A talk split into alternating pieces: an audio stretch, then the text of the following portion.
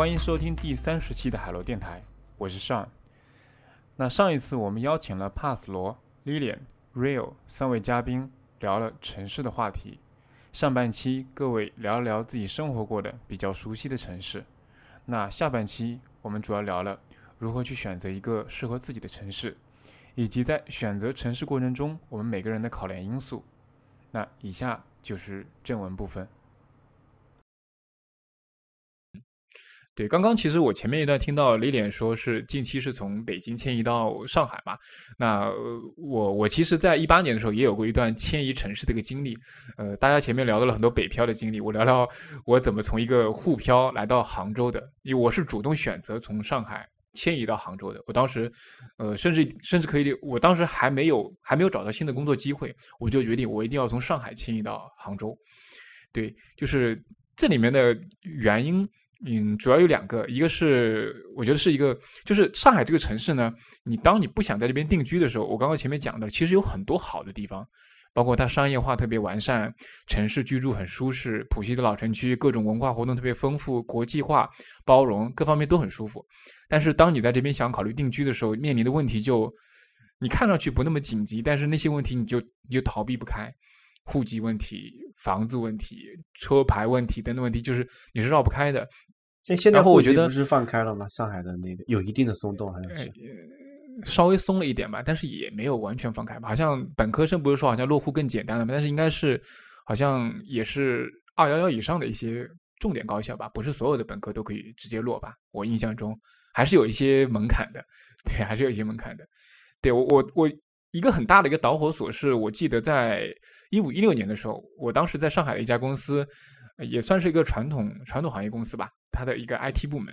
当时我的一个呃同事吧，一个同事算是一个小中层，大概比我大个五六五六岁的样子。我当时应该是二十五六岁，然后嗯，大概三十出头的样子。我我记得很深刻，那那一次经历就是我们那次是在公司团呃聚餐，聚餐完之后，然后大家都喝喝多了，然后喝多了的时候，我送他回家，他喝醉了，我就打了个车送他回家。然后，呃，那那饭局的话也是，就是啊，很多企业就是那种天天聚餐，就是跟拼命跟领导喝啊，然后喝的这种就是酩酊大醉，然后喝喝醉之后还吐，吐完之后，因为他自己不省人事了嘛，我就送他回去。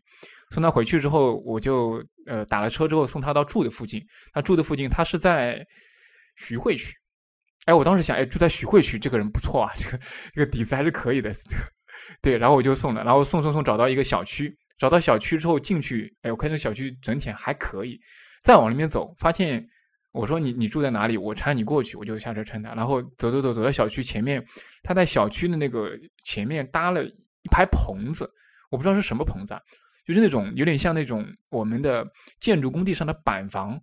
活动大概搭了有彩钢板那种，对，有点像活动板房，十几间吧，大概就是一一层的这种平房的这种板房。然后，哎，他说我我住这里，然后我就参他进去。我参进去之后，发现它是一个大概呃十五平米的一个一居室，就是十五平米，就是它没有太多隔断，里面可能有小的一个厨房，然后有卫生间，然后整个就他家人也住在里面嘛，他有孩子，他老婆，然后他就是小朋友还比较小，应该是不到一岁，然后也在那里边。我当时就感觉。嗯，一个已经三十出头了，然后在这边其实已经混的也还不错的一个，但他没有等到呃本地的户本地户口，他不是上海户口。对，呃，因为那个公司，我们那公司是一个金融科技公司啊，它其实它有一个很大的吸引人才的点，就是它能搞定上海户口，但是前提是你必须在这里面熬满三年，三年，所以这是很多人留在那边，但是是很短，但是。他是排队的啊，就是你熬满三年，不是说一定有，对，而是说你三年才有资格去抽那个名额。公司里面它会有限定，比如说可能有几年它有几个名额放出来，但是呢，大家要去抢那个名额。那个名额首先会有你，你在这个公司待的时间久不久，你在公司的职级高不高，你在这公司的每年那个绩效怎么样？你知道非常卷，就是你要在公司里面疯狂的跟大家 PK，然后去跟大家去竞争这样的名额。他当时因为就没有这个户籍嘛，然后可能在上海就是小孩的教育啊，或者说买房各方面可能也遇到一些问题。我当时看到就觉得挺不容易的，就是看到那个那个那个状况，我不要在这里混下去了，是吧？对，我就觉得三十多了，然后这么这么窘迫的感觉。其实，因为我觉得他平常可能也不会带我去，因为对，可能因为喝醉了嘛，我要送他回去。但是看到这样一个窘迫的情况，就是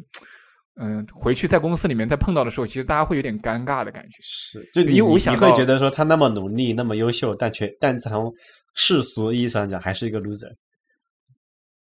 对，就是大家看上去好像也也不是那么光鲜亮丽，至少他不会可能不会带同事去他家里，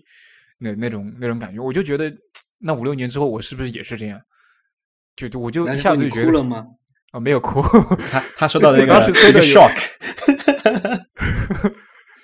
喝的有点醉，当时就是也是迷迷糊糊中，但是当时给我的感觉是我后劲比较足啊，当时其实不会觉得什么，但后来细一想，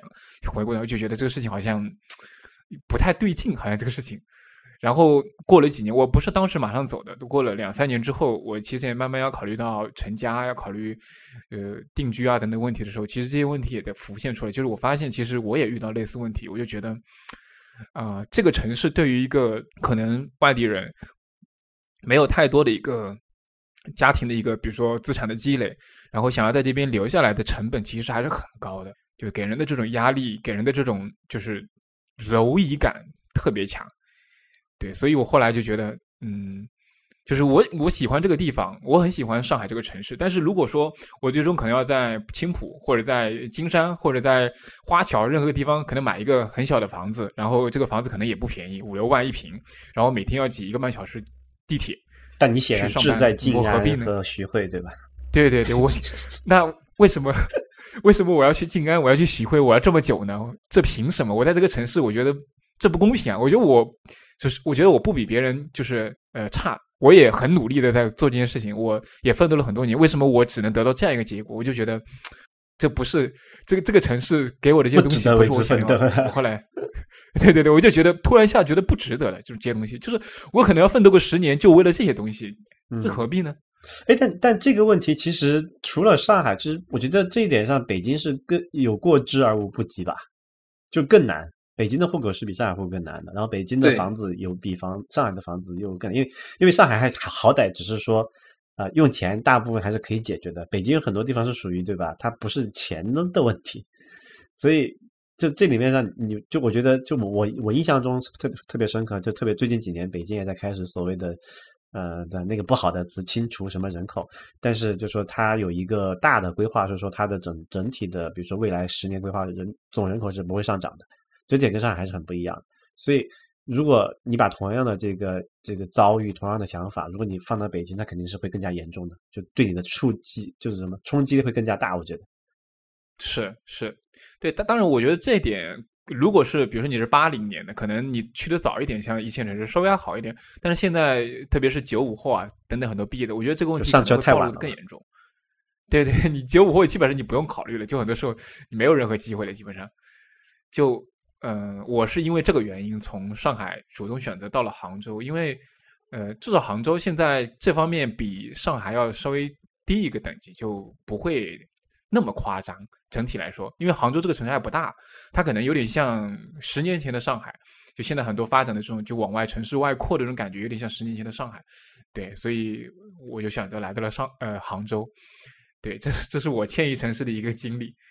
对，然后我其实看到 Pass 和那个 Real 也都在考虑就是城市变化嘛。我其实观察到一个趋势，就是其实这几年二线城市的崛起或者说发展的势头还是挺好的，像成都啊、武汉啊、杭州，我看到很多人其实在从一线城市到二线城市嘛。那不知道各位就是呃生活在一线城市的像 Real，还有那个 Lilian，有没有考虑过这种一线城市、二线城市的这些选择的问题？呃，Lilian 先来一下，Lady First。呃，是 是肯呃是考虑过之后，嗯，可能现在对我来说，嗯，怎么说呢，还是看机会吧。因为像像大家说的，最后可能还是就是一线城市的机会，可能是还是最好的。我所以，我现在可能一直就在找一个，嗯。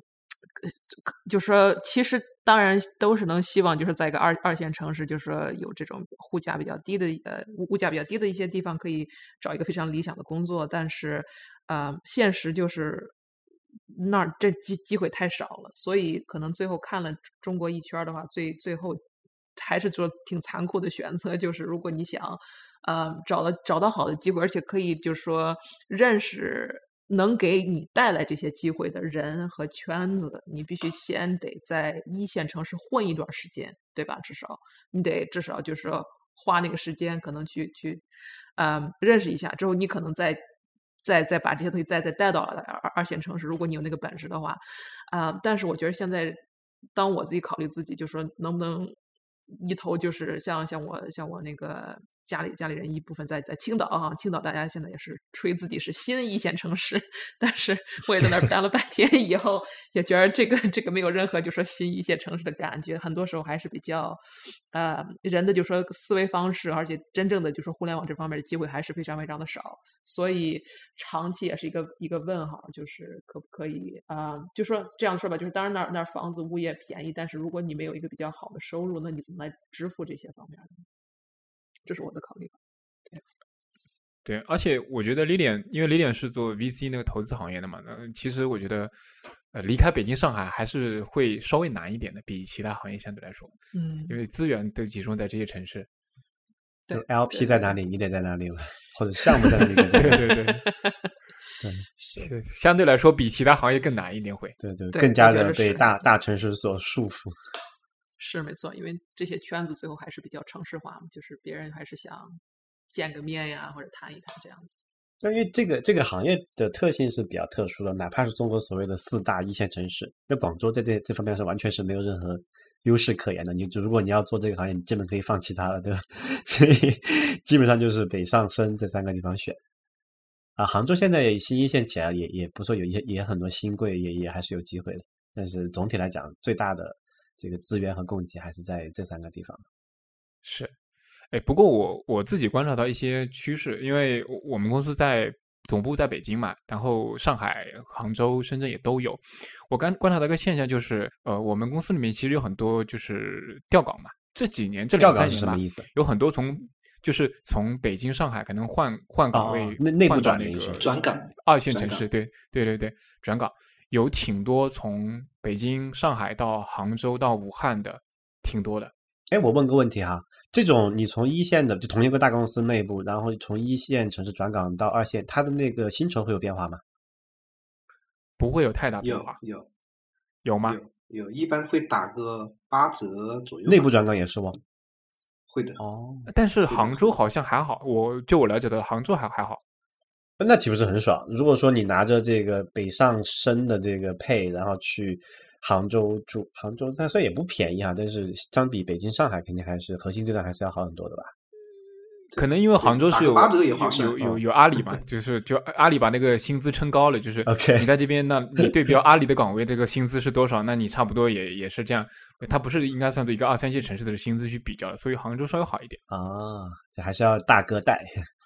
对，但武汉应该会稍微会差一点点。武汉这点应该和成都是比较接近、比较平级的这种，好像我印象中是这样子。是的，是的，差不了太多。你这两个城市应该那个薪酬的那个打折的系数也也类似。对，就这这几个地方是差不多的嘛。长沙、成都、武汉，这个是一个一个 tier，然后北上深是一个 tier。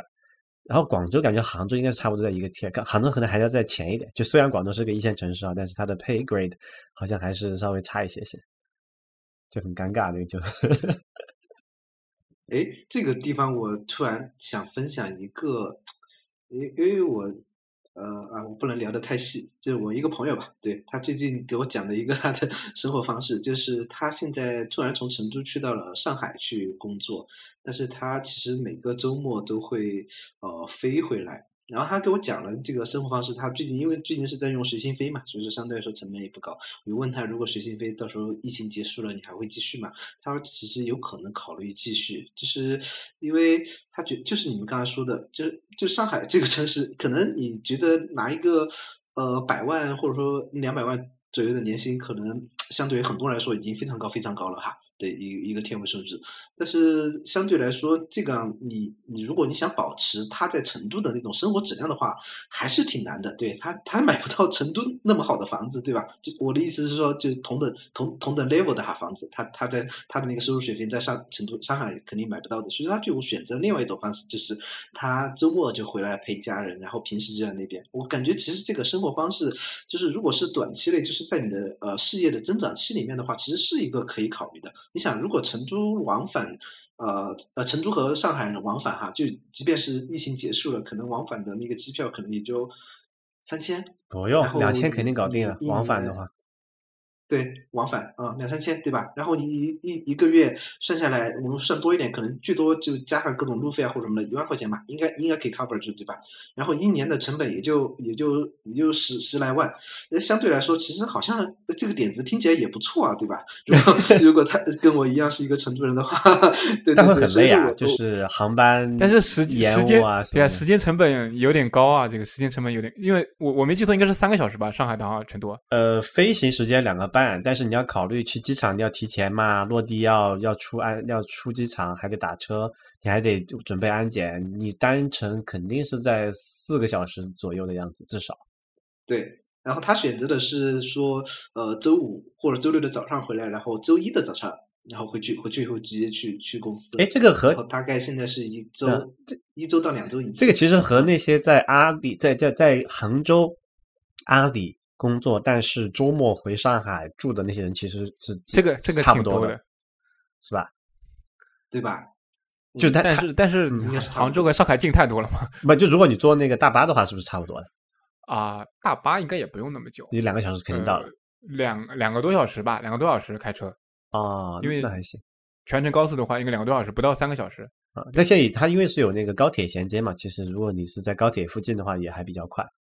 对，但阿里去到高铁其实也需要四十分钟吧。如果碰上堵车的话，可能也不会特别快，所以可能坐坐高铁并不是一个特别，对对对，可能不一定是个合算的方式。OK，所以帕斯罗刚才讲这个方案，我觉得，嗯，我有想过 这么干，但是我觉得我很讨厌那个，我其实很讨厌出差，所以就特别是在啊，不是说在酒店里啊，是说在这个飞机或者机场路上，我是很不喜欢这个感觉的，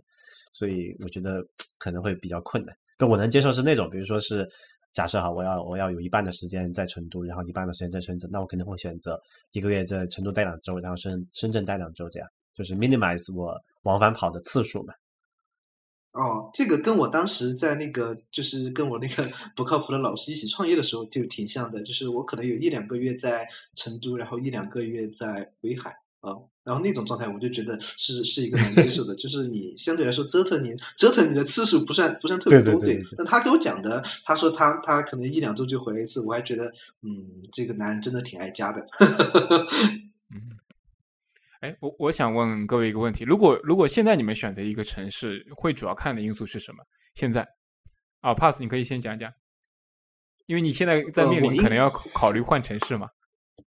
对对对，我现在其实应该比较明显了吧，因为处于一个呃，刚好是一个职业的通道期嘛。因为这边大家不是都在传嘛，说什么互联网行业三十五岁就就被开除了，对吧？这这种屁话，所以说所以说呃，我但是我还是受到这种屁话的焦虑的。我现在大概三十了，然后嗯，三十三十一你应该想，你已经优秀的从大公司毕业，该向社会输送了。哦，是吗？对对对，所以但但还是焦虑，对，这本质上还是焦虑。所以说，再再想一下，能不能再再扩充一下。所以说，我现在的话，最大的想法可能还是为了事业上的一些一些事情嘛。嗯，对，职业上的机会，对。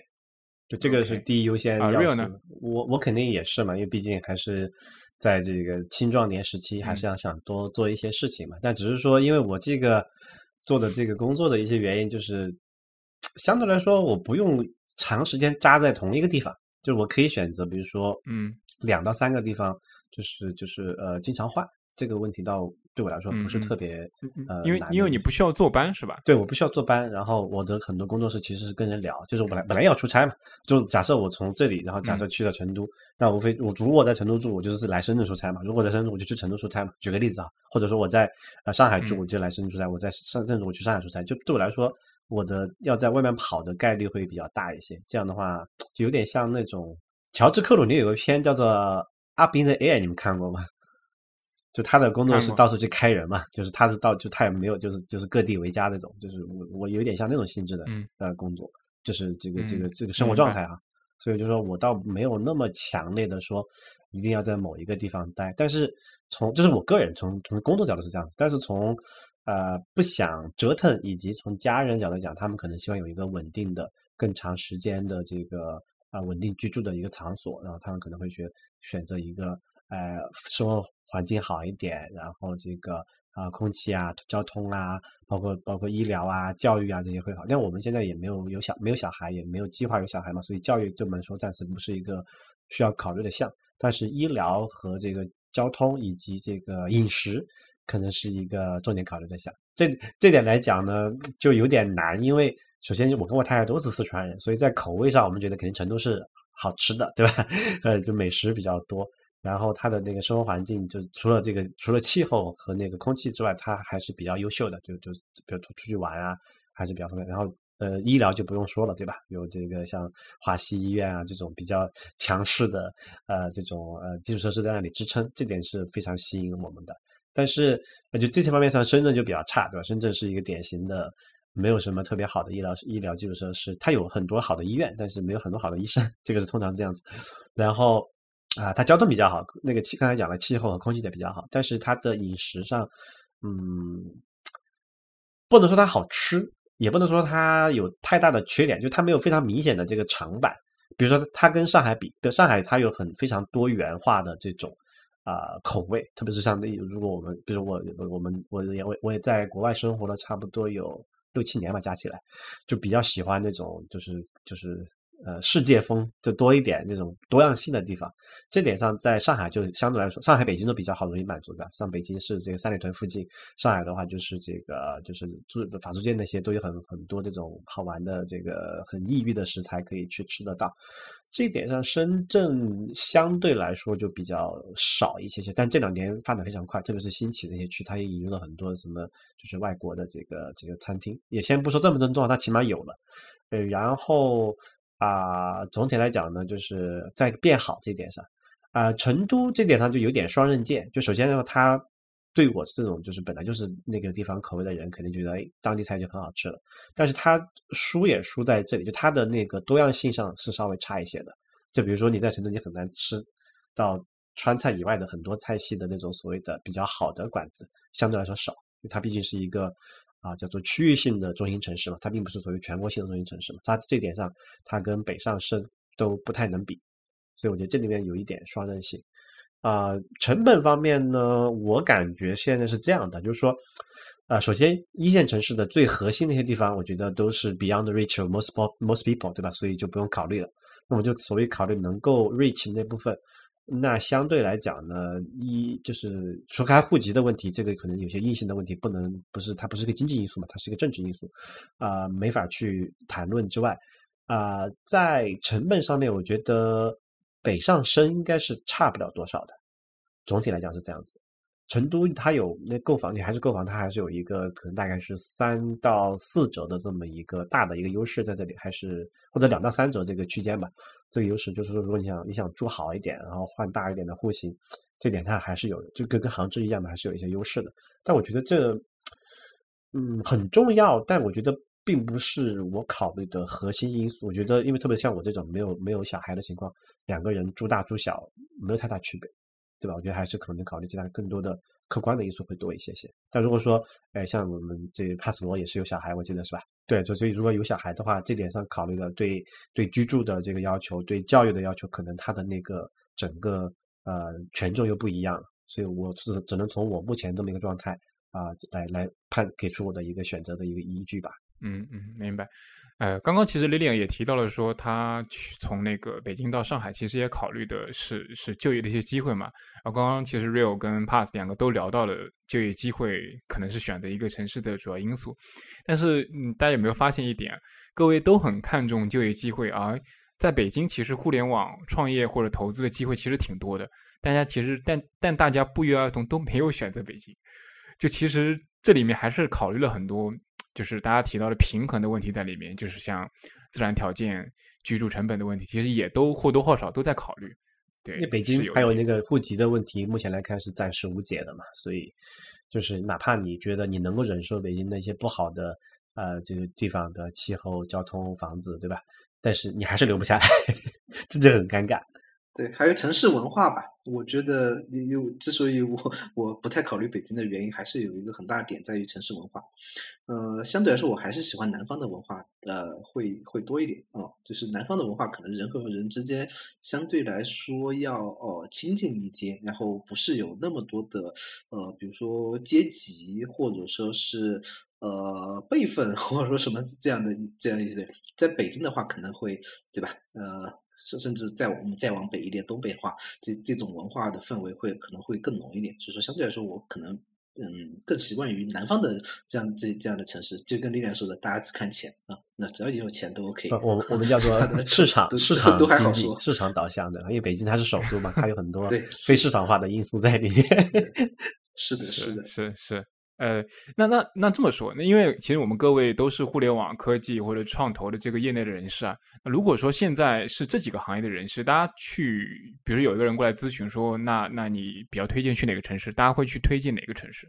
我会可能，如果呃，其实我也经常有人问我这个问题啊。那如果是真正的一定要回答的话，我可能会分年龄段来。或者说是你现在处处于的一个一个情况来给大家分析吧，对。然后如果是你刚毕业，对应届生或者你找实习，我可能会最推荐北京，因为相对来说北京的机会是最多的，然后它的圈子是最大的。你一毕业的那个时候，呃，所在的那个公司或者那个圈子，应该会对你后面的整个职业的生涯的影响。还是非常非常大的，至少我的对我的影响是非常非常大的。对，所以说从我看的话，我会呃，如果一个应届生，我会推荐你去北京，因为相对来说的话，呃，深圳和上海呃，相对来说都会更多更单一一点。对，北京的话真的是机会圈子，然后特别是互联网这圈子会非常非常大，你会认识到非常非常多的人。然后如果你是毕业的时候，呃，第一份工作没有找的太好，没有找到一个特别。特别称心如意，或者说你找到一个不错的公司，但是你没有分到一个很好的组，对吧？然后你马上去换一个地方的这个成本是比较低的，然后呃机会面也是比较大的，呃，然后如果是像我这样三十岁的话，我可能会推荐啊，对，就是看他自己混的那个 level 了哈。如果是 跟我一样，可能 level 比较比较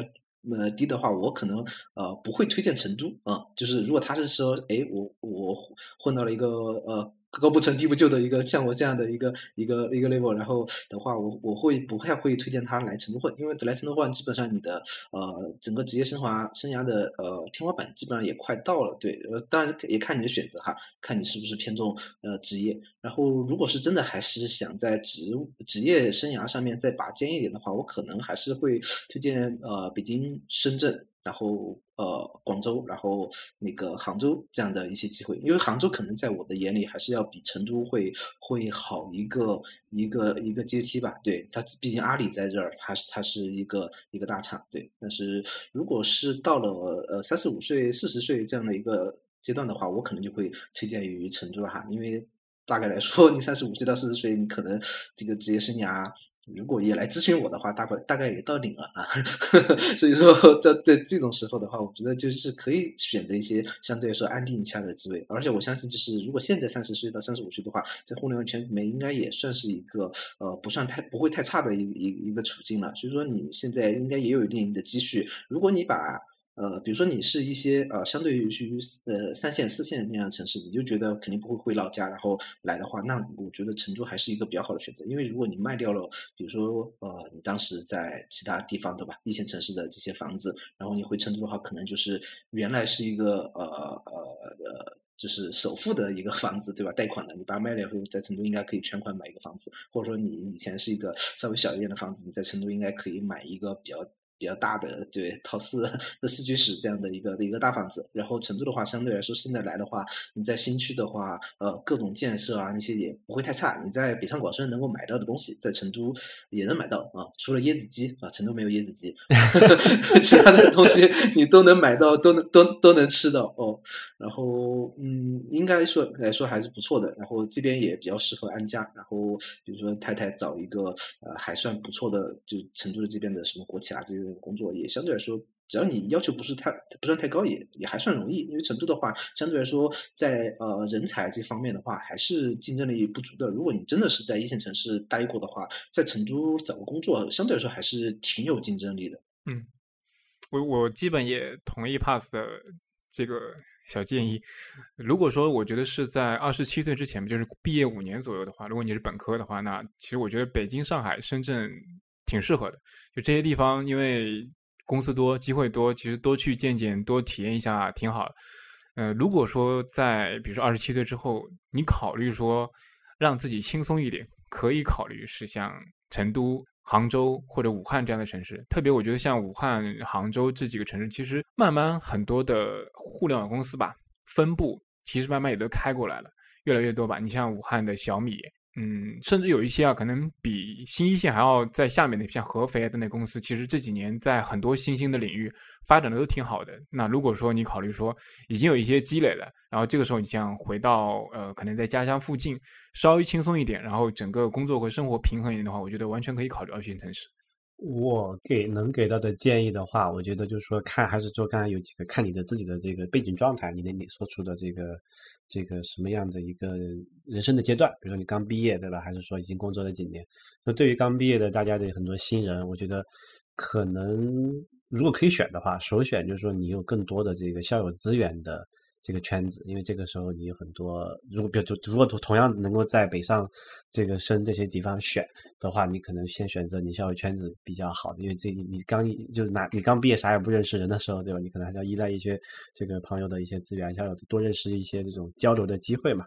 啊，然后再是就说是去哪个地方，如果仅限于局限于互联网行业的话，那其实能选的地方也不多了，对吧？北上深，然后这个是一 Tier One 的。广州可能都勉强吧，然后杭州、广州这个算一个 tier，然后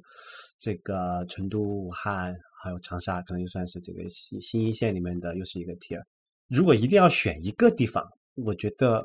我可能会选择上海，就是如果在其他条件都均等的情况下，因为就说。从这个大的逻辑来看，上海的它的整个经济的底子是更好的，因为它没有像北京那么强的这个政治的这个一个约束，对吧？它政治环境的一个约束，就你虽然说后悔也很难，但是这个我觉得在预期的未来五到十年内是需要会会改变的，因为他自己已经制定出了要新增一千万人口的这么一个大的一个计划，对吧？所以你还是有机会上车的。然后，因为上海它有足够大的这个腹地，就是说它有很多区嘛，对吧？最远去到了什么？那西边可以有青浦，东边可以到那个临港，对吧？就是说，呃，你只要在相信，就说未未来我们的这个就是轨交啊，能够做得非常发达情况下，你在上海周周边的郊区是能够实现一小时通达上海绝大多数区域的。那这个时候你在上海具体哪个地方住，其实没有那么大的差别。啊，而加上以后你也相信人工自自动驾驶能够部分实现的话，也也会好一些些。上海最核心的一点就是它的产业是相对来说在一线城市里面是比较均衡的，因为它有像张江那边，它有所谓的这种硬科技芯片，对吧？半导体，对吧？临港有汽车特斯拉，对吧？然后软件现在有这个什么几个大厂也在那里去了。啊，新最最近的这个。这个就以前讲 BAT 哈，就就已经很老气了。现在的什么讲讲什么 BD 什么，它有一个二 Tier Two，像马上挑战 Tier One 的那些巨头们，很多也是在上海发家，对吧？看到什么拼多多啊，什么这个小红书啊，那就可能有点勉强啊，但是很多嘛。对的，对。然后哔哩哔哩也在上海，还有包括这个游戏产业的好几家，对吧？也在那边开始呃起步了。然后那个不是阿里也要去跟上海达成了什么协议，要把要要这样再建一个总部嘛？好像是。对，所以整体来讲，我觉得它的这个上海的在新兴产业里面的均衡程度是在一线城市、二线城市里面是最有优势、底子最强的。所以说，如果你不拘泥于就是狭义的这个互联网科技，而是说，因为我觉得狭义的我们讲 to C 的所谓的互联网，其实很多时候已经差不多看到头了，对吧？你你后面的中国下一步的这个科技的这个进步和增长，肯定是来自于更加像。呃，传统行业或者像更加那种硬科技的方式去发去深入的，所以在这个情况，谁有更强的那些科技的底蕴，他会有更好的这一个一个站位嘛？比如上海有很好的这个学校，对吧？各几大高校也在这里面，然后它整个的这个上海市的这个政府的行政效率啊，如果说深圳能在国内排到第二、第一的话，上海怎么也肯定是第二，对吧？就是这相比来说，政府行政效率这个，北京啊，这点这一点上，北京啊。这个成都啊，杭州可能都要相对次一些，这个是一个毫无疑毫无疑问的一个事实啊。然后总体来讲，就上海的还是大家很喜欢的一些，这个有一些这种，就我觉得哈，至少我们今天聊天的人还是有一点这种自由主义倾向的一些人。然后他整个文化，因为有一些这个殖民的历史，他在这个倾向上还是比较海派的。这个我觉得就是会让大家过得比较舒服一点。啊，然后其次，其次才会选择说，比如说像，因为因为像北京、深圳都有明显的短板，像广州也是有明显的短板，对吧？北京那个那户籍的问题，深圳它产业比较偏向于这种硬件和制造，然后它其他的一些这个软件方面相对来说是弱一些的。所以虽然腾讯在这里哈，但是呃，其他也不太行。然后这个成都和这个长沙、武汉，其实大家也说到新二新一线里面，他们增速也很快。但是如果你说在互联网这个行业里面，它会面临一个非常切实的问题，就就是说，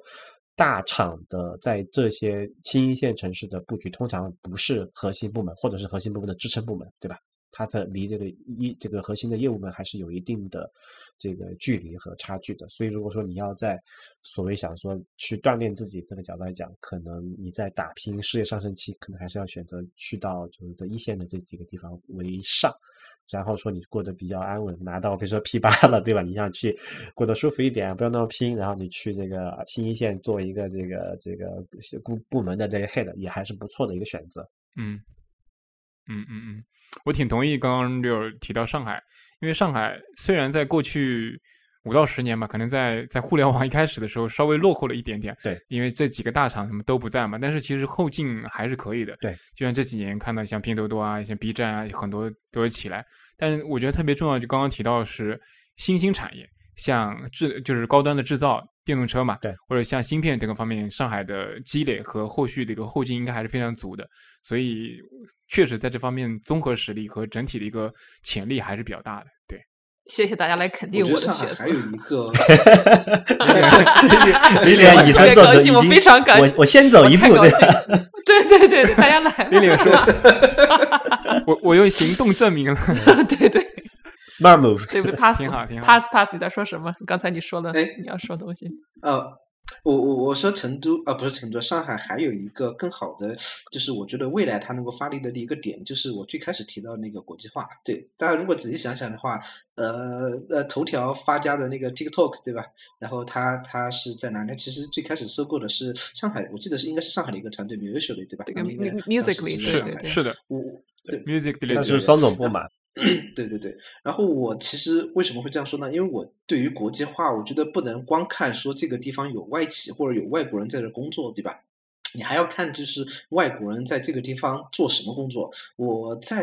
呃，其他地方和在上海的一个比较比较大的一个区别，就是说，其他地方可能外国人在这边都会做相对来说比较高端或者说比较比较比较上层的一些工作，但是你在上海可以找到一个外国的厨师，然后他可能也不是一个特别好的一一个饭店或者什么的，对吧？他就是一个普通的一一个馆子，然后你会看到一一些外国人就在那个后厨的呃那个外面跟跟跟其他的厨师一起抽烟啊或者什么的，所以我会觉得其实，在在在这方面的话，其实上海有可能是更。更懂普通的一个外国人是一个什么样的工作的呃是或者是工作或者生活的一个情况，所以说在国际化的话，国际化上的话，其实呃，我觉得未来上海应该会有更多的一些机会在里面。就是你还是要更懂，就是我我觉得国际化或者什么的，不是说你单纯的懂那些国家的语言这个就行的，国际化还是更深的一层是在呃最基本的文化上面的，得你在呃非常多的日常的机会里面去潜移默化的去去了解去学习。啊，所以说这方面我觉得也非常不错。未来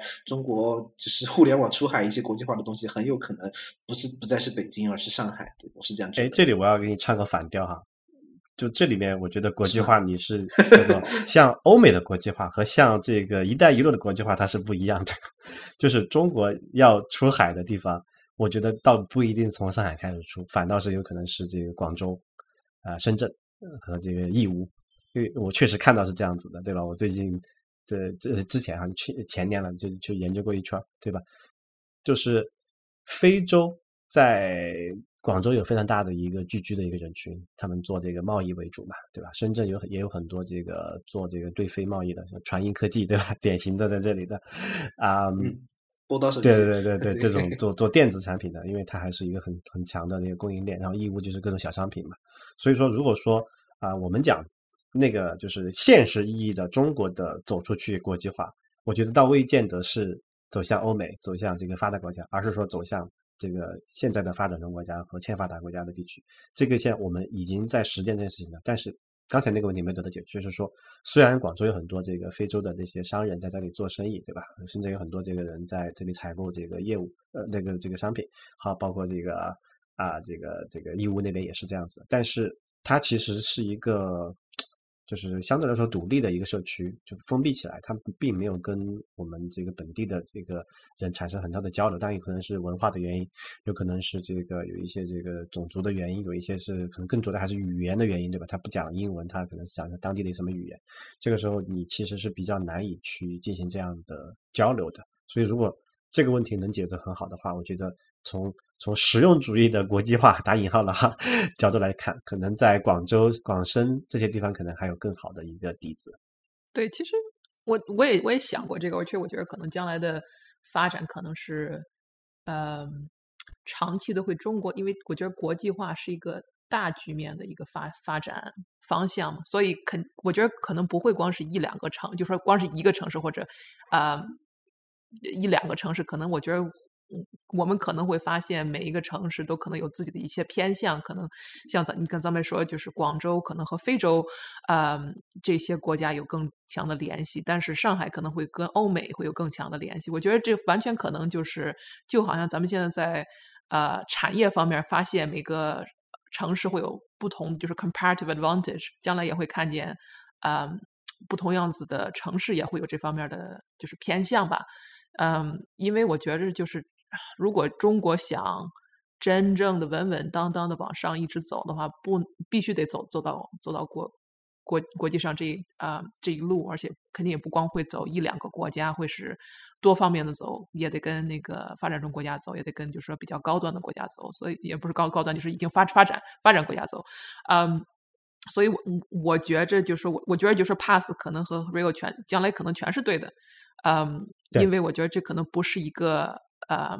就说它不你对是一个模我错的一个大没错没错没错没错没错没错，这是我的看，法。成都其实现在国际化也很好呀，他现在做了那个叫呃那个叫什么，就是往往欧洲那边走的那个叫什么班列哈，对，我觉得就是中国，觉得很多国呃地方都是发展前途都是挺挺有意思的，而且就说可能最主要的就是，特别是我可能拿我海外背景相比，就是在伦敦的时候，就觉着整个英国可能就光有伦敦有有出息，你真的就是除了除了伦敦以外，你没有任何可以去的地方，真的就大学毕业，我们就是比较好的大学毕业以后，我所有啊、几乎百分之九十五的朋友全跑到伦敦去了，就是不可能你到啊、曼彻斯特啊，或者就是爱丁堡都不可能的选择。就是如果你想有任何出息的话，你肯定会。所以我觉得，其实就是也也想跟就是各位同学觉得，就是中国能有那么多选择，是个非常啊、非常好的一个现象。就是说你还可以去选择，你可以在在哪儿去住。啊、对，对于我来说，在就是说呃英英国英国长大之后，在那儿工作那么多年，就是说这都不是一个问题，这都不是一个问题，就是大家你肯定就会在伦敦的，就是而而且伦敦有什么你就只能接受了，不能不能挑。对。就这美国其实这点问题也比较严重，如果你做互联网，基本上就是湾区，对吧？剩下还能选哪？没错纽约，没错没错还有选个这个呃那个奥斯汀没了，对吧？基本上这么一个结果。对，而且纽约和奥斯汀我也知道，他们就说像纽约说是在是做互联网，但是他们其实就是很多是销销售销售方面的互联网，之后可能是会做那个医药。其实真正你做真技术没有没有太多在纽约的，所以其实纽其实美国可能在比中国还差，就是他们只有就像硅谷和那个旧金山，他们做这种科技方面，其他地方都没有。对，就这点中国的这个分布，还是说这个城市群落的布局，还是更有活力一些，感觉。其实中国的不确定性，呃，可能呃是把双刃剑吧，在有些人眼里面可能看起来就是一个焦虑或者是 一个东西，但是我觉得，比如说像像 Real 应该就比较喜欢不确定性，对，因为不是都觉得太有太多可能性了嘛，这样才有这个新的机会出来，而且对你有那个，就最近最近我前一段时间网上流传一张图，不知道你们有没有看到？就这个我当时看到我那个 那个还是蛮震撼的。当时那个图叫什么？就呃，我找一下那个图的名字叫啥？叫做它那个图是那叫做国家综合立体交通网主干布局示意图，就他画了一个画了一个十字叉，其实是你想象一下，这个中国是对你你可以去搜这几个这几个这个关键词：国家综合立体交通网主骨架布局示意图。就差什么呢？是从北京到就是广深这一块，它它是一个很粗的一个线条，就不可能经到某个点，这个是一个竖。然后横是从成都，就是成成就是成渝吧，成都为中心，成渝这一块到上海，这么做了一个叉，就有四个点了，对不对？北京、呃上海就长三角，然后广州、深圳、珠三角、成都、重庆这个西南，这就四个点。你把这四个点两两相连，对吧？就形成了一个十字叉，再加一个菱形的这么一个结构。这个就是所谓的中国的这个核心城市的一个啊叫什么四个角吧，基础角，对吧？然后刚好中间那个点，他们那个交叉点，它应该是武汉。就就非常有意思，就是你你会看到，就是说，如果你想在中国的这个未来，你一定要画一个，对吧？当年小平同志在南海边画了一个圈，对吧？说你现在要画一个圈，你决定以后你在哪里生活生存的话，你去看一下这张图，你再深刻的理解一下这张图它背后所代表的一个意义，你会理解到中国的整个的城市的发展的一个布局是怎么样子的。因为它这张图上除了这四个点之外，它还有很多这种相对相对细一点的线条，就是所谓的这个高铁网络。连通起来的，比如说从西到这个乌鲁木齐，到什么拉萨，对吧？东到这个东北，到这个韩国、朝鲜，然后这个再往南是到海南，对吧？还有像甚至到福建，通过台湾也有一个小的规划哈。如果假设能够解决这个台海问题的话，你会看到就整个中国中国的这个城市的这个格局的分布，它是非常的有有这个合理性，有它的这个也不是说非常合理，就是说是。它比那种美国也好，还是欧洲也好，它这种单一中心的，我觉得它会更加有活力，它有更多的这种区域的。协同发展的可能性，而且中国有这种所谓的这种大量的这种基础设施的建设。比如美国修条高铁，探讨了三十年还没还没搞出来，对吧？从那个洛杉矶到那个三呃三藩的这个这么一条高铁，就到现在还没搞出来，还没有动工，没有这个没有这个这个计划。现在我们的这个高铁网络都已经多少公里了，对？而且我们现在新每个月新增的高铁公那个里数都可能超过人家可能十年二十年整个修建的总和。所以在这种情况下，这种基建狂魔式的这种搞，就是以后我觉得在嗯我们在选这个什么居住生活的这个方式的时候，其实你有更多的这个选项。你甚至刚才就像我说，你其实不一定居离某一个地方，特别是你在人生还比较。开始的一个阶段哈，你其实可以尽可能多的去体验。我比如说，我花两年的时间，我在北京啊，这个试试看这个地方适不适合我，认识一批人，然后我再换到上海去，对吧？你反正你只要没成家，没有小孩，你其实是有很多的自由度可以去选的。然后沿着这张图，你去多去沿着这个主主轴去走走，去感受一下中国的这个城市的发展。因为我回国其实也就今年是第六年嘛，我看到这个发展速度是非常非常惊人的。是的，是的。作为一个在成都土生土长的人，我也能够明显的感觉零八年以后发展的真的是非常非常的快。对，零八年呃那个时候应该才刚刚修那个地铁呃一号线吧，就是贯穿成都南北的那条线。然后现在自己看一看成都的那条线，它已经不是一个线，它是一条网了。是是是，这一点上就杭州还要再加紧努力吧，对吧？争取修到两位数的地铁。还远，还要十年起码，慢慢来嘛。这个也不是一天建成的，对吧？喏。嗯，地铁不是一天挖通的。哦，这里一个小问题，我们是忘了说，就是有个小问题，我们花两分钟时间讨论一下，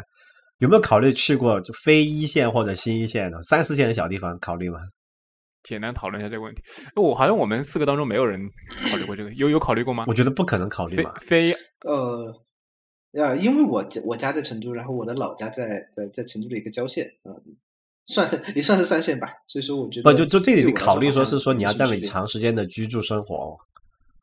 呃，如果是我的话，我应该。呃，不会太考虑，因为再往下走三线四线，呃，比如说我去过威海，我会觉得，呃，就是生活成本在差不多的情况下，对吧？它的它的生活成本跟成都其实差不了太多，但是可能各方面的话，成都会更好一点，包括教育，然后刚才说的医疗，然后呃就业机会这方面都会好很多。所以说，我现在还没发现一个真正的什么呃三线四线会会还还不错的吧？可能我也不会说去呃什么昆明、云南、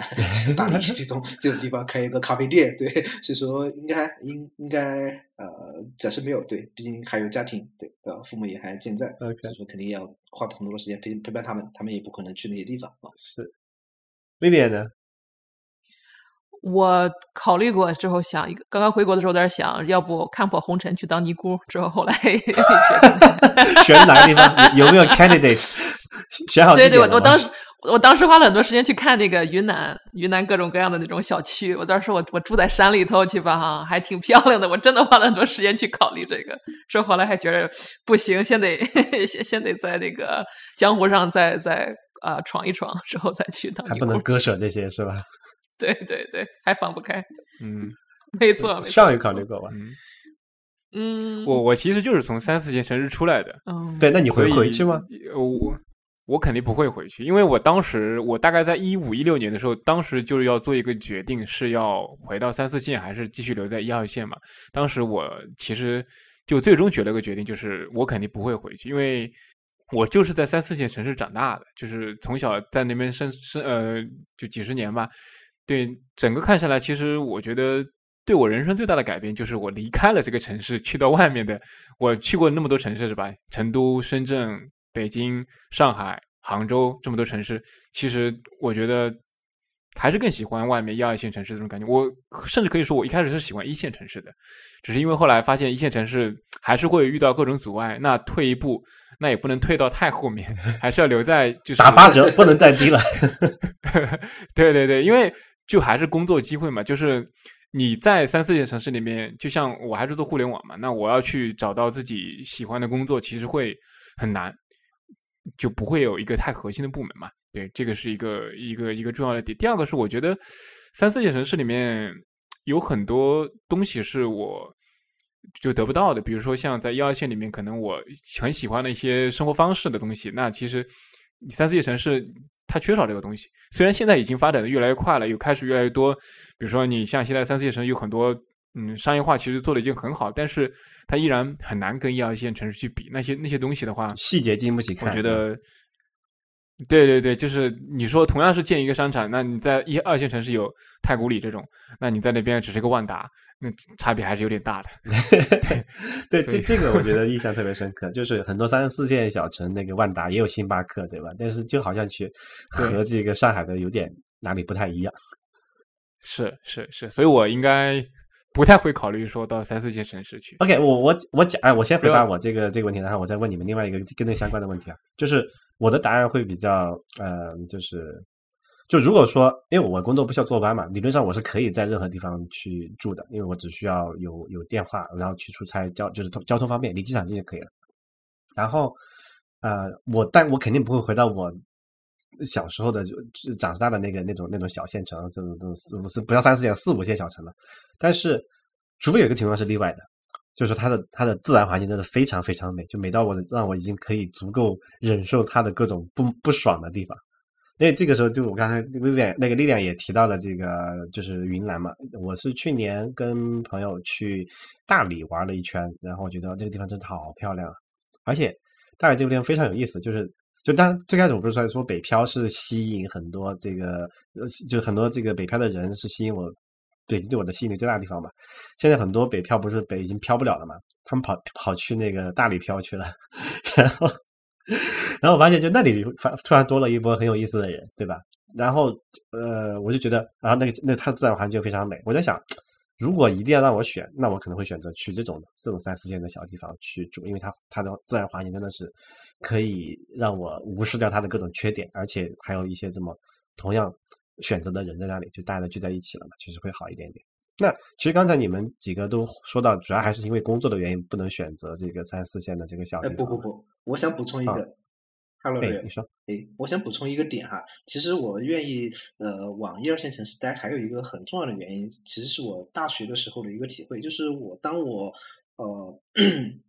当我读大学了以后，我发现其实我的很多人生观和价值观都是错的。然后我后来仔细反思了一下这个问题以后，我觉得就是你在小地方待久了以后，其实小地方的信息量和信息密度是比较低的。然后你在大城市、一二线城市，其实你的信息量会很高，你会接触到各种各样的人，甚至是这个世界上各种国家、各种地区、各种文化，然后各种遭遇、各种经历的人。然后你跟他们交流更多了以后，其实能能够更多的让你去呃，第一个是收获一些信息量，然后从中你可以去呃明白怎么样去做判断，以及这个世界是真正是怎么样在在运行的。然后我希望以后我的小孩对他也是成为这样一个有有有正常的人生观、世界观、价值观的三观的这样的一个人。因为我就是我感觉我是比较幸运，对我在大学的时候接经经历了那么多的呃呃人，然后以及我大学时候其实没有好好的念书，对我花了很多时间在跟跟人打交道，所以说我我我是很幸运的从这样的一个泥沼里面脱离出来的一个人。但是呃，我我不确定我我如果我的小孩是在一个三四线、四五线城市长大的话，他会不会也有这样的一个幸运，对吧？所以说我希望的是把他的呃基础给他提高一点，以后他我不求他大富大贵。啊，我只求他就是真正的了解这个世界，然后不要像网络上的一些喷子一样，只是只是站在自己的小盒子里面去去观察各种的呃事情或者各种的人。对，我觉得他们其实并没有了解到这些东西。嗯，就这里我觉得有一点很有意思啊，就本质上这是一个人的问题。然后其实我自己我也是就是从小地方出来的，就是我觉得我特别感谢互联网。就是那个时候，我在一个比如说很小的一个这个西南西南的小县城里面，你能接触到什么样的世界，对吧？其实你没有接触到什么样的世界，但是那个时候就是家里比较支持，然后很早就接入了这个互联网，然后我觉得就是让我看到了外面东西，然后我也比较庆幸大学的时候是去到我觉得还还不错的一个学校，那个时候整个的这种呃就是氛围自由的氛围还是比较浓厚的，能够在公开也好，私下也好探讨很多。可能现在的今天的中国可能不太那么适合探讨的问题，我觉得这我的那个时代是幸运的，对吧？但是，呃，但我觉得那个是有一定的这个历史背景的，就是比如说那个时候的的互联网，你可以毫无疑问的认为它是一个精英的互联网，对吧？那个时候上网是要多贵的一件事情，以及能够上网能具备这个知识又具备这个经济能力的人是非常就是凤毛麟角的。就那个时候，我觉得还是非常幸运的。但现在今天我不敢说同样的这句话，那我只能说就是说。还有一些机会，就是说，至少技术的进步使得我们的这个人与人间的沟通还是更加的呃通畅、通畅和便利的。但但因为但也因为这个原因，导致了我们在啊物理世界的很多不好的这种嗯隔阂，其实也搬到了线上，因为所有人都上来了嘛，对吧？就不存在说以前只有你想你想跟他们交往的那些人的接触在这里。所以这里面我觉得嗯，就是也未见得说。一定要在一线城市才能够实现刚才你说那一点。比如说刚才我就我上次去大理的一个很深刻的一个感受，就是说，在这么一个你就觉得应该不是一个特别国际化的地方，它其实非常国际化。你在路上随时看的都是很多这个金发碧眼的外国人，然后甚至说你去看当地很多这种所谓的旅游项目，它有很多这个都是就是呃外国人在运营的，比如说一个小酒吧、一个小餐馆，对吧？它其实有这个东西，就是你如果想跟这个所谓的东西方要交流，它其实具备这个条件。在这一点上，它在局部，但它的区域很很窄，它其实是不输可能静安啊、徐汇某些某些这种地方的。这点我觉得非常诧异。对，然后另外一个点就是说，它的这个啊，这个呃，现在吸引了新的一波，就是呃，这种像我们这样的这种，就是相对来说思想比较。契合的一些人到那里去之后呢，你可以在内部产生一些这种互通和交流嘛。这一点上，你到魏建德说，比如说你在在北京，你天天朝九晚五的时候，你也没有时间去跟去一个小酒吧跟人喝酒，你可能还不一定人家不如你坐在大理的时候跟人交流得到的这种启发也多哈。但同时也也很也很难说，比如说今天我们在这聊天用的这个 Clubhouse，我觉得在春节期间给很多人这种一种过度沉迷的感觉，就是说他好不容易找到了在。我最开始接触互联网的时候，给我的那种啊，人与人之间没有障碍、深度的、有思想的交流的这么一个平台。所以，我我过去认为，就说啊，你看，像知乎这种浓眉大眼的家伙，都已经沦落到现在这个 样子了，对吧？但是，但是，但是在二零二一年的今天，你还能突然想，突然从硅谷冒出来一块，它在产品上并没有。本质上的创新，它所所有的依赖的所有产品形态，其实在中国在呃可能五年前就已经出现过了，对吧？但是因为在各种各样阴差阳错的，因为有可能是这个疫情的原因，有可能是这个是这个文化的原因，导致说，哎，突然有这么一个机会，让大家能够坐在一起来啊，真的倾听对方，的这个内心的想法，能够表达自己内心的心声，而不必不必受到，比如说我打字不够快，我讲不清楚，我语言组织能力不行，我讲不清楚，我写不清楚我在想表达意思，我也听不到你的在背后打字的时候你你所包含的那个情绪。所以我觉得这点上，我让我最吃惊的就是说，还有一些可能让我们不用过度受制于这个物理的限制。或者物理可能是这个空间或者是时间的限制，让我们能够实现刚才帕斯罗他比较担心的。他说他庆幸自己所经过的一些呃，就是呃，就是呃广广义的这个教育。那我觉得这个事情，我觉得以后还可能在互联网上通过技术的手段实现，而不一定不一定你非要一定要在北京、上海、广州、深圳这个地方待着。所以我这点我还是心存一些希望，比较乐观。对对对。对，对，对这一点我其实还蛮同意，呃，就是 real 的想法的，因为，因为说白了，你你看我们四位，我们四位其实都是在不同的城市，我们线下没有见过面，但是我们依然可以交流。就现在大部分的交流和那个朋友，其实已经越来越线上化了。就是你可以理解，我们大部分的生活是都已经线上化了。这个时候，那我们就是信息的输入，我们平常的交友，我们日常的娱乐等等，其实基本都在线上。这个时候，你的身体到底是在一线、二线、三线，其实。很多时候，可能我觉得对于更年轻的一代人来说，可能没有那么重要。有可能，当然，就是你的信息的获取是不是真的是完全，呃，自自由不受控制的，这是另另一个话题啊。但是如果说你相对能够有一些比较自由的获取信息的方式的话，其实现在的网络提供这种条件，一定程度可以抹平这种你的物理空间带来的一些阻碍。对，所以，我我其实也不太担心刚刚帕说的那个，就下一代可能在这个方面的一些问题，我觉得还好。他小孩可能还是有有一个客观点，就是说，因为比较小的那个这个小孩子，他还是需要更多的物理的和这个世界交互，物理的和这个人交互嘛，所以说他可能担心的就是说，特别小的这个阶段，他怎么去迈过。但我倒是觉得。其实也还好，对吧？我小时候也傻傻傻天真的，也没有觉得 miss 掉了多少的那个东西。你只要我觉得你在人生的那个叫什么 forming years，吧？可能比如说十几岁到这个二十岁出头这段时间，也能够接受到一个比较啊，这个你你希望的那个那种价值观的熏陶。这个时候你可能要稍微仔仔细一点。那如果你只是上个小学，我觉得还 OK，还 OK。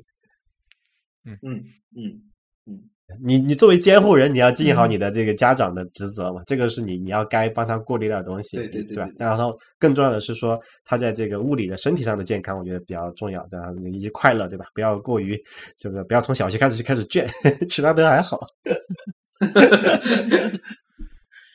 哎，OK，对，对对，因为我就我们我们这一批人，其实包括我，我也是，其实，在。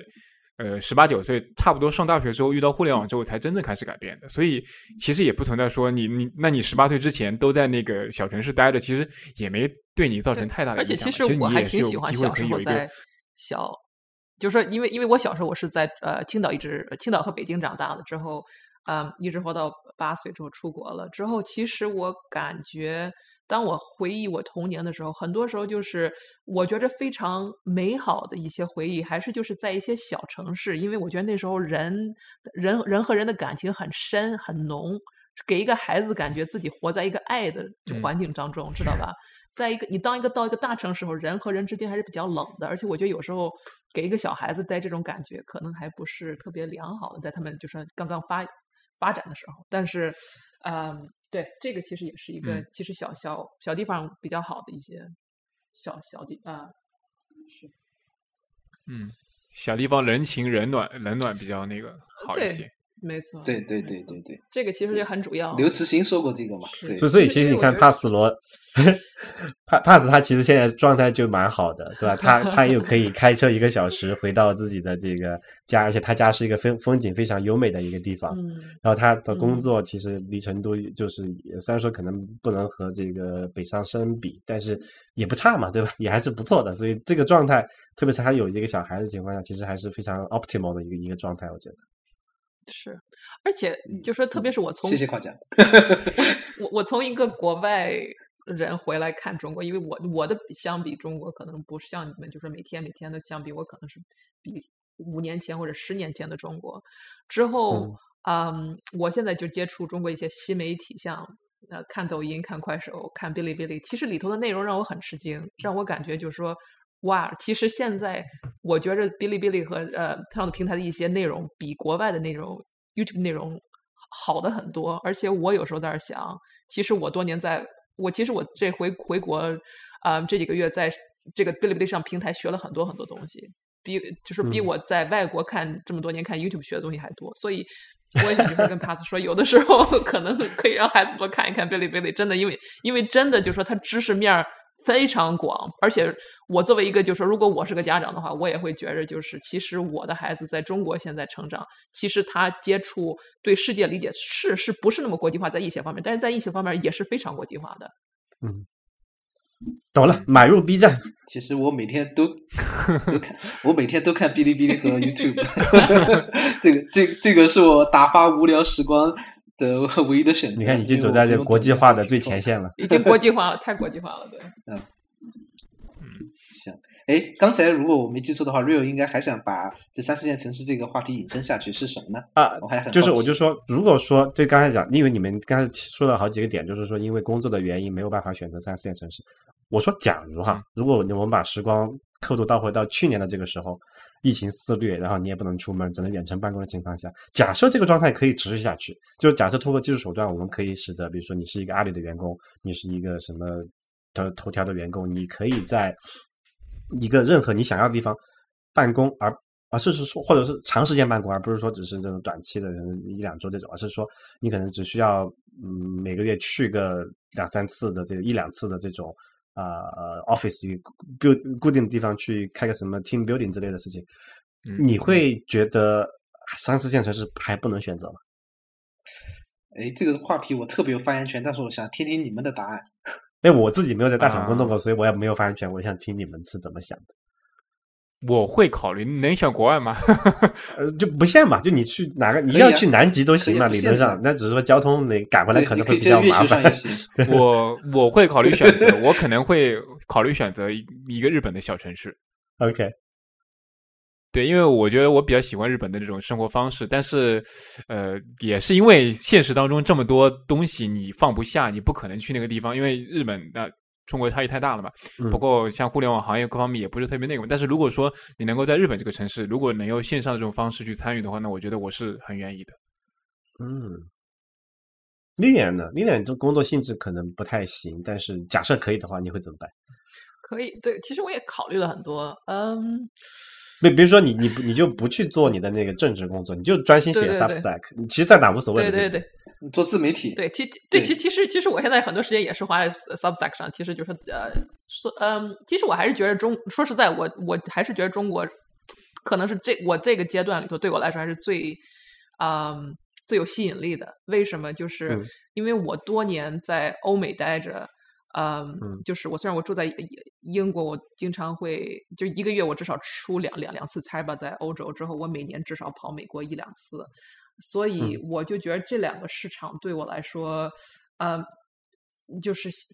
发展还是比较慢，这也是我会最后就是做一个那么特别大的决定，就是回国的，因为啊，决定原因是因为我觉得国内的发展非常快，很还有很多新的东西，有很多不稳定的东西，这但是在不稳定当中也有出来很多非常有趣的。发展有很多这种惊喜，这种惊喜感，我觉得啊，我已经很长时间在外国没有 尝受过，其实挺可怜的，就是可以活一两一两年，就是每一个人跟你配置的东西，你都知道他要跟你说什么，热闹一点，热闹一点，就是都没有一个你急需在一线城市里面被毒打一下，子 对对对，可能需要是对回来回来可以承受各种各样的好的也是坏的惊喜。嗯，你是你是个充满电的电池，现在回来随便你们压榨我吧。没错没错，就打吧，打打，在外国打了一次不爽，再回来再在国内再打一次，太爽了。嗯，有有的时候是是有点觉得自己脑脑子有点毛病在这方面，但是我至少就是现在我还是觉得中国是挺有是非常有意思。嗯，我可能下一步我是很想的挺多，就是新加坡的，因为可能就是像咱们说长期，嗯。呃，可能就是可能政治问题啊，或者呃各种各样元素，而但是也是在亚洲这种环境，可能还有个比较，就是比较发展国家，呃，法律比较完善的各种各样地方。我在我的考虑，可能也就是新加坡了。嗯哼，是。而且它跟中国同一个时区，然后没错至少口味上没有太大的差异，气候也很好，是是是吧？除了比较没热错没，错哎这里跟深圳比较像 对，都很棒。是嗯所以第一是中国，第二是新加坡，对我来说。啊，你你们听懂了吗？琳琳在在琳琳心目中，新加坡已经属于三四线小城市了。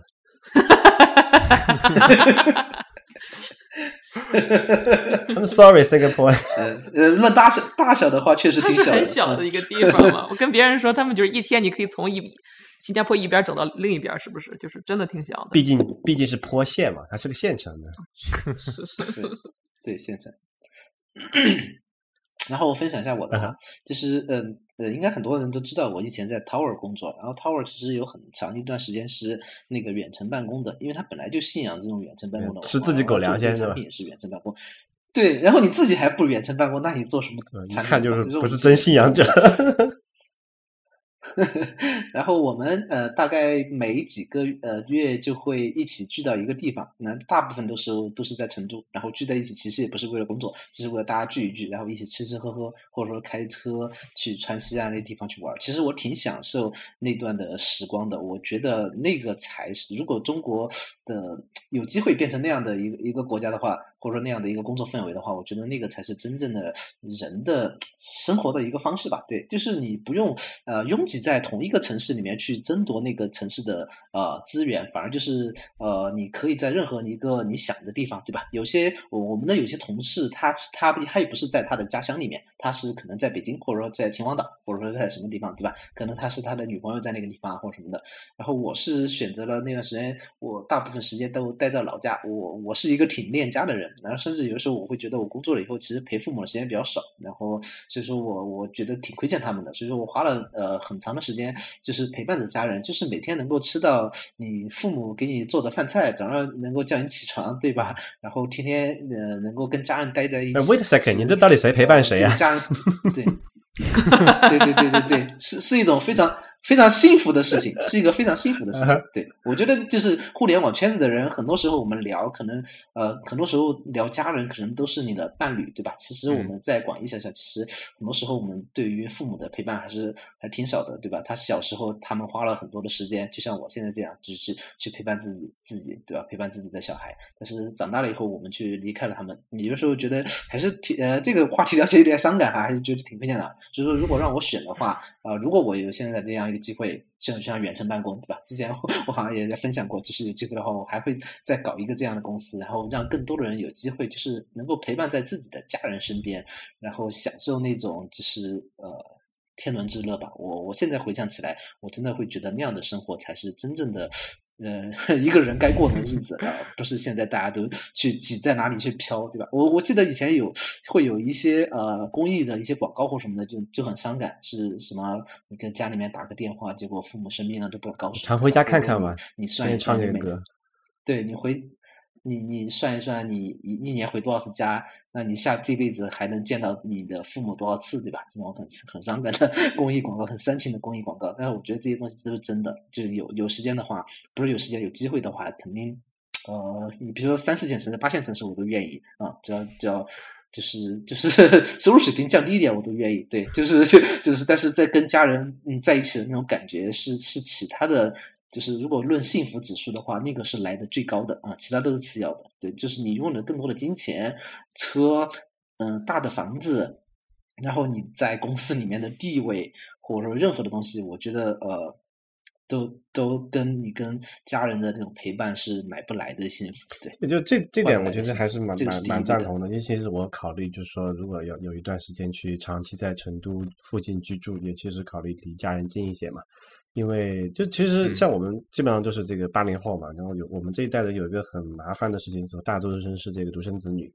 然后呢，然后我我父母他他也不可能说来到深圳跟我们一起住，因为首先他有他自己的这个圈子，他来这里也很不适应，对吧？本来就是从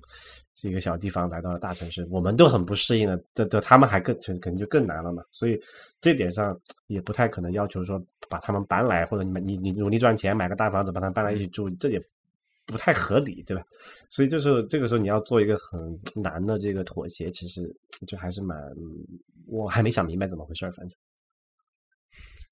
呃，我跟嗯呃，我跟 Real 的老家应该差不多的。对我，因为我知道老 Real 的老家在哪里，我跟 Real 的老家应该是差不多的一个一一一个水平。对，所以说相对来说我我会好好一点，因为我老家离成都会更更近一点吧。对，就开车一个小时。Real 的话开车可能稍微要要再远一点，但是也还好，不是特别远啊。所以说，如果是你在成都安家的话，他们他。对他们经常来成都呃住一住，对我至少可以每周回家嘛，不是一个问题。每周回回每周去看他们，嗯嗯，对他们也可以来嘛，对吧？然后你们一起住一住也也是也是可以的，就是我赞同你说的，他们有他们的社交圈。其实有的时候他不太想跟我一起玩，他们在 有的时候跟我待久了以后，他们也想，对他也想回去跟他的社交圈、他的老朋友们一起一起玩一玩，一起出去出去钓钓鱼什么的。哎，徐老师哪里人？不过这个地方。有有一个，我我我是那个江苏人，江苏吴县这个地方，我要提一个年龄阶段的问题，因为我现在也成家了嘛，我其实现在的想法跟大家差不多，但是在我还还没有真正成家，还比较年少叛逆的时光里，我其实是不太想回家的，嗯，因为因为我为什么说我要逃离三四线城市，要离开家乡，是因为嗯，年轻的时候就是贪玩，然后各种体验之后，你跟家里的时候，经常会去到就是。现在很明显，大家很多年轻人会遇到的催婚，嗯，呃，逼婚，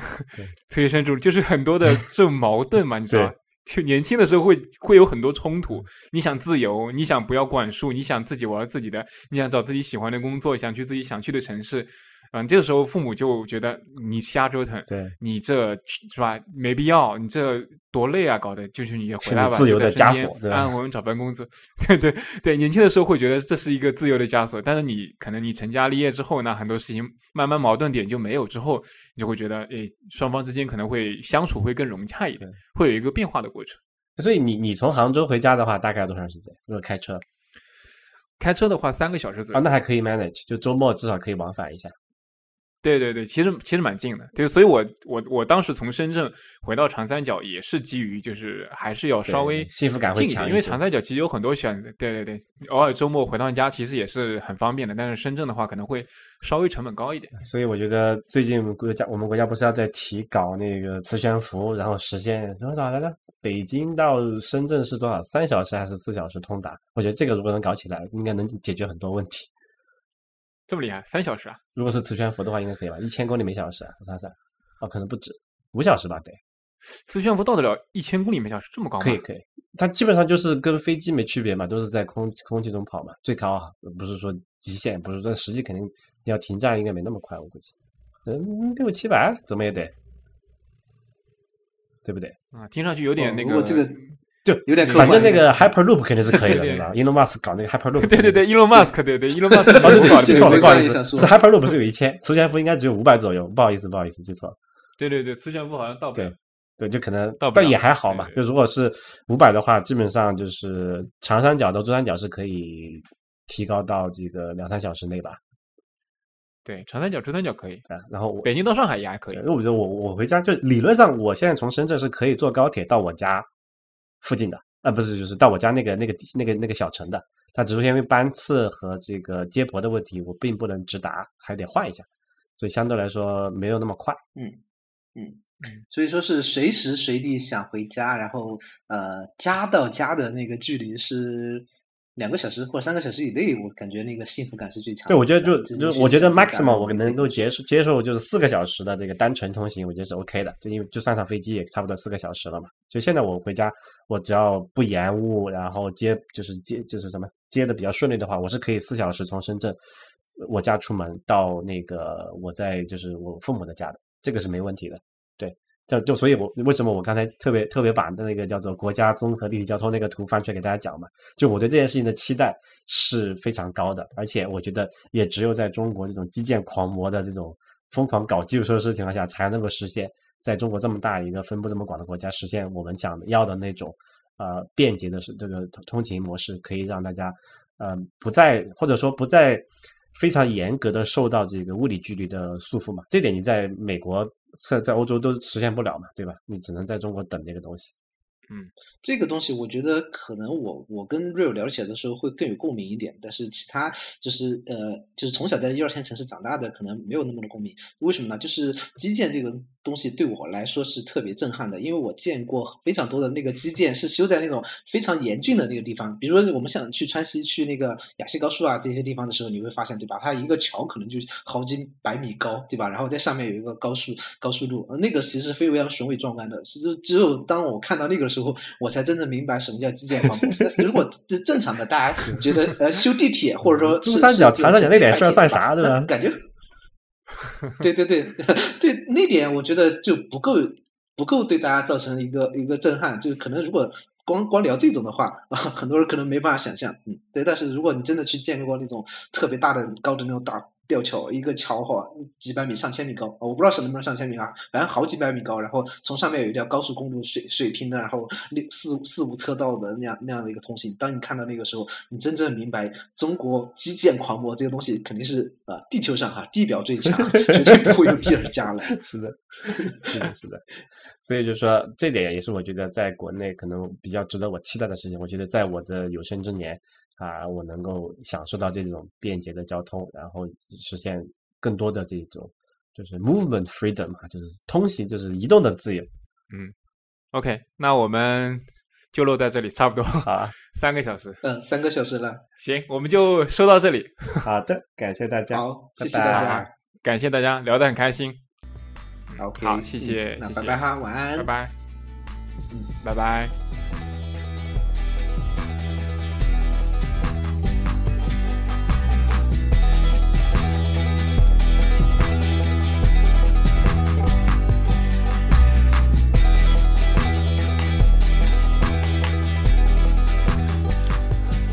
的，那欢迎收听这一期的海螺电台。